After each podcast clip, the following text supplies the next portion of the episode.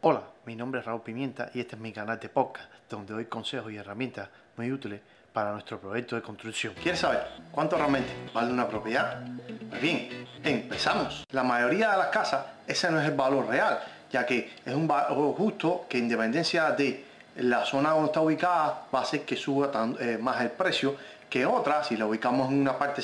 específica, sea, pegado a un río, pegado, a, pegado al mar, ¿sabes? En dependencia de ese tipo de zona, el suelo evidentemente es más caro y, hace que el, el, espacio sea limitado y la gente quiera en esa zona específica, por lo tanto hace que el precio suba rápidamente. Entonces, evidentemente, si lo comparas a otra parte suburbana de la ciudad, no vale lo mismo. Entonces,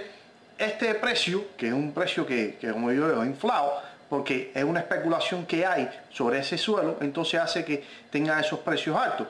Entonces, porque una casa grande, bonita, pero está en un mal vecindario, no vale lo mismo que una casa con, menores dimensiones, tan, no tan bonita, pero un buen vecindario, ya que el cliente quiere vivir en esa zona, ya que evidentemente te va a demorar mucho tiempo si compras esa casa bonita en un barrio malo, evidentemente eso se va a demorar mucho tiempo en que eso coja valor. Por lo tanto, mucha gente eh, tiene la opción de comprar esa propiedad, tal vez no es tan bella o no tan grande en el barrio residencial, ese que quiere, ya que esa zona siempre va a coger valor y evidentemente va a subir más que en el otro, evidentemente lo que puede pasar que en 10, 15 años es que podría coger ese valor y entonces si pues, empezamos a comparar valores, la gente siempre va a... Eh, va a invertir dinero en ese, vecindario bonito, o sea, que está todo arreglado, entonces la propiedad siempre compran esa propiedad más barata, en ese mejor barrio, la van arreglando, la van mejorando y viven esos 5 o 10 años y después, una vez que pasa ese tiempo, la venden y le sacaron una ganancia y evidentemente esa propiedad siguió cogiendo valor. El concepto de, de valor en bienes raíces ese, se basa en que evidentemente hay una oferta, una demanda, la gente quiere una zona específica en un, sitio vivir, entonces evidentemente lo que hace es que el precio sube con respecto a otras partes suburbanas de la ciudad, entonces evidentemente ese concepto de valor siempre está basado en oferta y demanda y hace que por eso que los valores no sean reales de los precios, ya que eh, como todo el mundo quiere vivir en esa zona específica, así como pasa acá en Miami, donde vivo, en la Florida, evidentemente todas las personas que viven en la parte norte de los Estados Unidos quieren bajar hacia acá por el tema del frío y por, evidentemente ya, ya están personas mayores, entonces quieren vivir, por lo tanto hay, una, hay muy poca tierra, muchos compradores, por lo tanto esa es la razón de que el precio sube. Los cambios a largo plazo que van a pasar en ese tipo de propiedades, evidentemente es que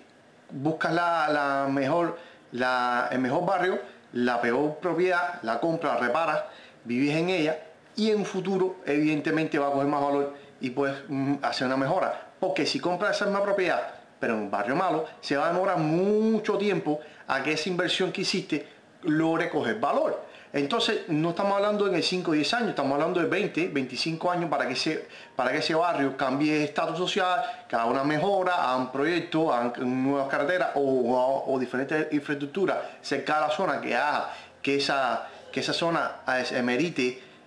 como una inversión fuerte que, que han ahí varios millones de dólares, entonces lo que hace es que entonces por eso ese precio sube. Pero por lo general eso tienes que estar pendiente, ¿sabes? toca decisión propia, tener en cuenta qué es mejor hacer, ¿sabes? Comprar en ese tipo de propiedad, tanto de, un barrio bueno o, ¿sabes? Un barrio caro o, comprar un barrio malo y evidentemente la mejor propiedad, pero evidentemente, como te hablo, se va a demorar en que ese precio de tu propiedad suba. Por lo tanto, ese es el valor realmente de las propiedades. Es oferta-demanda, dónde está ubicada tu propiedad, la mejor casa en el peor barrio, que siempre vale más que la mejor casa en el peor barrio, ya que evidentemente por muy bonito eso, pero las circunstancias evidente, evitan a que los, los compradores se la piensen dos veces, que no de la otra manera que si la casa no también no es tan bonita como la otro reparto, pero está mejor ubicado, entonces se vende mucho más rápido. Por favor, suscríbete a este canal para que estés al tanto de los podcasts que subimos y por favor, seguidme en mis redes sociales. Muchas gracias.